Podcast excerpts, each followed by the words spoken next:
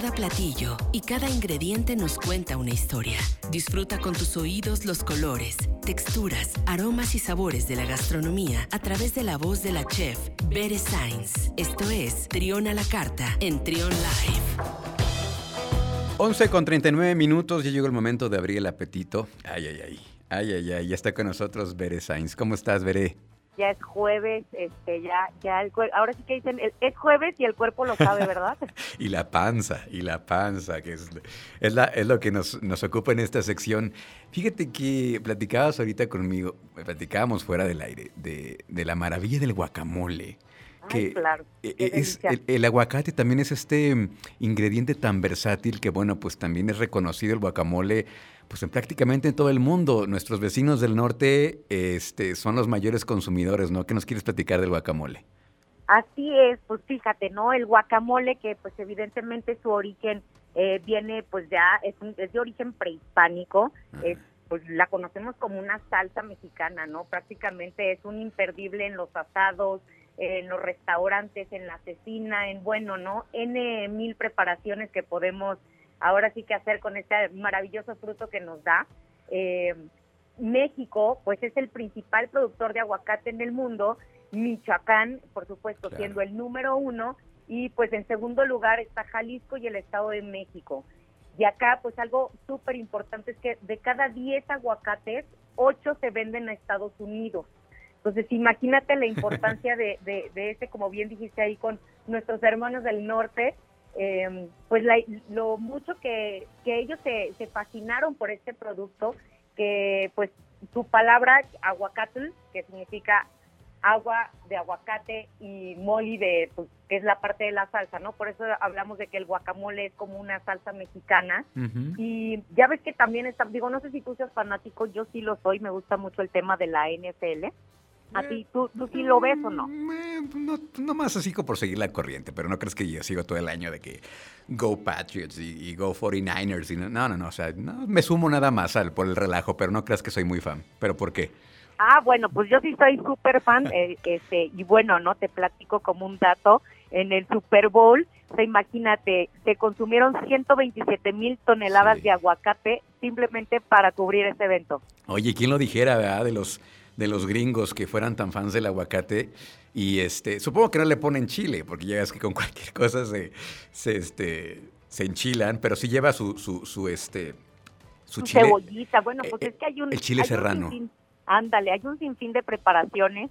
Este, a mí me gusta así muy básico, ¿no? Pero eh, pues además imagínate, ¿no? En los taquitos, las quesadillas, las tostadas, ¿no? Bueno, por eso te decía, la versatilidad de este producto y bueno, ¿no? También la parte nutricional, o sea, la cantidad de, grasas, digamos, naturales que tiene, que son muy buenas, vitaminas, o sea, creo que en México tenemos como, o sea, este fruto que además es súper, súper nutritivo, que está en el día a día de, nuestra alimentación, ¿no? Porque, bueno, por lo menos ahí en tu caso siempre, eh, comamos lo que comamos, tiene que haber aguacate. Claro. Oye, cuenta la cultura popular, la sabiduría popular, que para que no se oxide el guacamole hay que dejarle el hueso del, aguacate. ¿Qué hay de cierto o es un mito? Pues mira, yo veo que mucha gente lo, lo hacemos, ¿no? O sea, yo misma lo hago. Creo que no no se genera o, digamos no lo evita al 100% porque no sé si tú has dejado medio aguacate con todo y hueso y de todos modos sí, sí, sí. sí o sí se alcanza a oscurecer, pues. Sí. Bueno, pues entonces ahí está, no nos vamos a quedar con esa, con esa incógnita, pero pues dejen el hueso de todos modos, ¿no? De algo, de, de algo debe de servir, Claro, de algo debe de servir, sino casi que hasta de decoración. totalmente. Oye, y otro ingrediente también muy, muy noble, sobre todo el nopal. El nopal. Exacto, el nopal que es endémico de nuestro país. Tenemos más de 200 especies, digamos, a nivel mundial, pero en México contamos con 101. Ok, 101 especies de nopal. Así es. Imagínate, bueno, su principal producción es de marzo a junio y pues de acuerdo también no a los valores nutricionales que con los que cuenta el nopal, pues es que ayuda a reducir el colesterol, eh, ayuda a reducir los ácidos gástricos, tiene vitaminas, minerales, fibra y aminoácidos que ayudan a eliminar, fíjate algo, un dato muy importante, las toxinas tanto del tabaco como del alcohol. Órale, pues ahí está para después de, después de una buena fiesta, unos, unos deliciosos tacos de nopal o, no sé, también es muy versátil, se puede hacer con un huevito, no sé, ¿qué otra cosa te ocurre? Exacto, así es. Y bueno, y fíjate que también encontré esta información que cada vez hablamos más, ¿no? Del tema de sustentabilidad, de pues evitar todo el tema de crueldad animal y actualmente con el nopal están haciendo piel sintética. O sea, con, con el mismo nopal se han dado cuenta que es muy resistente, que es elástico y que es transpirable, que además es biodegradable, libre de tóxicos y de sulfatos y ahorra un 25% de agua. es decir, a la hora de, producir estas pieles sintéticas con nopal, eh, en comparación a las pieles, digamos, de los animales, eh, estamos ahorrando un 25% de agua. ¡Wow! ¡Qué maravilla! Sí, es que es un es un ingrediente muy noble, es este, prácticamente lo encontramos en todas partes y es delicioso y también tiene que ver mucho con la preparación, ¿no? Y con todo lo que, con todas las bondades de las que nos estás platicando. Está, excelente, así que bien por el nopal. Hay que consumir nopal. Hay que, oye, yo tengo aquí en Visa unos tacos de mercado que precisamente son de nopales a la mexicana, porque no sé si recuerdas, pero vas normalmente al mercado y están los famosísimos hierberos y que ahí están picando el nopal y la cebolla y el jitomate y te venden las bolsitas. Entonces yo tengo este platillo que además de ser vegetariano, pues, este, pues es de nopal, porque a mí la verdad soy fanática, me encanta y no sabes cómo le gusta a la gente. O también hay quien sustituye el guarache de maíz por un nopal también, en lugar del guarache. Estamos a dieta. Sí, o, hasta para el jugo verde, ¿no? Es una maravilla el nopal. Exacto, es una maravilla el nopal. Y pues bueno, ¿no? Haciendo alusión todavía a este mes patrio, ¿no? Por eso estamos hablando de estos ingredientes como tan representativos este, de México, que son el guacamole y el nopal. Y pues vamos a ahora sí que hablar también del tequila. ¿Tú sabes quién es el, el, mayor consumidor de tequila a nivel mundial? Pues supongo que Estados Unidos, México.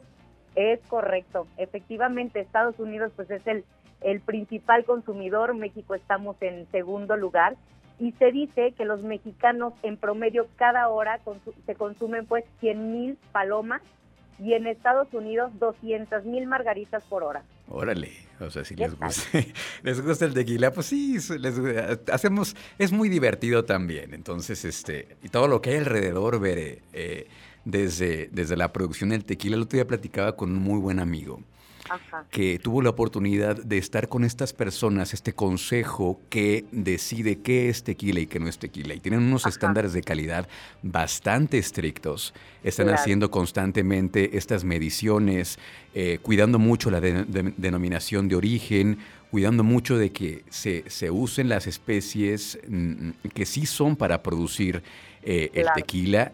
Y tienen una labor bastante importante. Y, y, por ahí me platicó que de todas las casas productoras de tequila una vez al año, cada maestro tequilero eh, guarda cierta, eh, cierta cantidad de, litros de tequila porque se lo mandan, digamos, a un maestro tequilero de maestros y hacen esta, este ensamble de tequila con lo mejor de todo el tequila de México. La, triste, la triste noticia es que no está a la venta, es este edición limitada y solamente es para esta, para este consejo, para esta, no tengo el nombre aquí a la. Es el Consejo Regulador del Tequila, ¿no? Exacto. exacto. Nada más para ellos. Imagínate el elixir, este, esa es, es una cosa fantástica. Claro, bueno, es que yo creo que también es como otro tesoro que tenemos aquí en México, ¿no? El, e, este pues finalmente creo que contamos con un clima privilegiado, eh, particularmente creo que aquí en el estado de Guanajuato eh, el clima es muy amigable, ¿no? Porque, o sea, es decir, no hay un frío excesivo, pero tampoco hay un calor eh, extremo, entonces como que creo que todo esto ayuda a que a que también estas variedades de, pues ahora sí que de todo lo que tenemos de productos endémicos, de productos de la región se den de forma tan tan fácilmente, ¿no? De acuerdo. Así que pues también bien por el tequila y pues celebrémoslo, que, que, lo tenemos, que es mexicano, no nada más en septiembre, sino todo el año. Digo, tampoco la invitación es que se pongan hasta atrás, ¿verdad? Pero un tequilita así con su, eh, en su caballito, en una buena copa para, para, este, para degustarlo, es una cosa maravillosa. Que también me dijeron que para poder degustar el tequila, que el caballito no, que tiene que ser la copa Riedel también para que puedas tener todos los aromas y todas las notas. Es correcto, todas las frutas que puedes oler en el tequila, los, pues sí, ahora sí que todo lo que podemos encontrar. Muy bien. Este, y, mira, ya como un poquito para cerrar y solamente recordarles lo hermoso que es nuestro nuestro Guanajuato querido. Eh, contamos con dos ciudades patrimonio, que es Guanajuato Capital y San Miguel de Allende.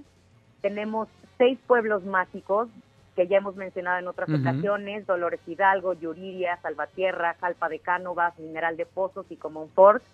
Contamos con cinco zonas arqueológicas, que está Peralta en Abasolo, Plazuelas en Acámbaro, Cañada de la Virgen en San Miguel de Allende, El Cóporo en Ocampo, Arroyo Seco en Victoria.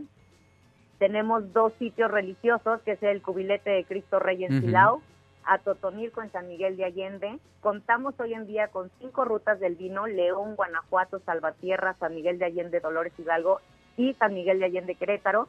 Y en cuanto a productos turísticos, pues tenemos romance, lujo, gastronomía, aventura, ecoturismo, eventos de negocios deportivos, este, cultura, filmaciones. Entonces tenemos todas estas, eh, ahora sí que un mundo de posibilidades a, a, degustar y a disfrutar, ¿no? Porque no solamente pues es el, el paseo, sino la gastronomía y el vino y todo lo que podemos encontrar que, producimos aquí en, Guanajuato. La cultura, ¿no? El redescubrir a nuestro estado, la región, todo lo que ofrece, ya nos dijiste. Así, que la próxima vez que digan, no hay nada que hacer, bueno, escuchen esto. a ver, revisa bien, ¿no? Así investiga bien, porque hay mucho.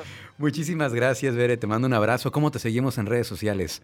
Estamos en como en Facebook, Twitter e Instagram como arroba Cocina y el mío personal es arroba 9. Excelente. Pues acá nos escuchamos la próxima semana con más de, la gastronomía de la región, de las actividades y los de la información de los ingredientes que tenemos aquí en México. Muchísimas gracias, Veré. Gracias a ti, hasta luego. Gracias. Escucha, escucha, Trión, sé diferente.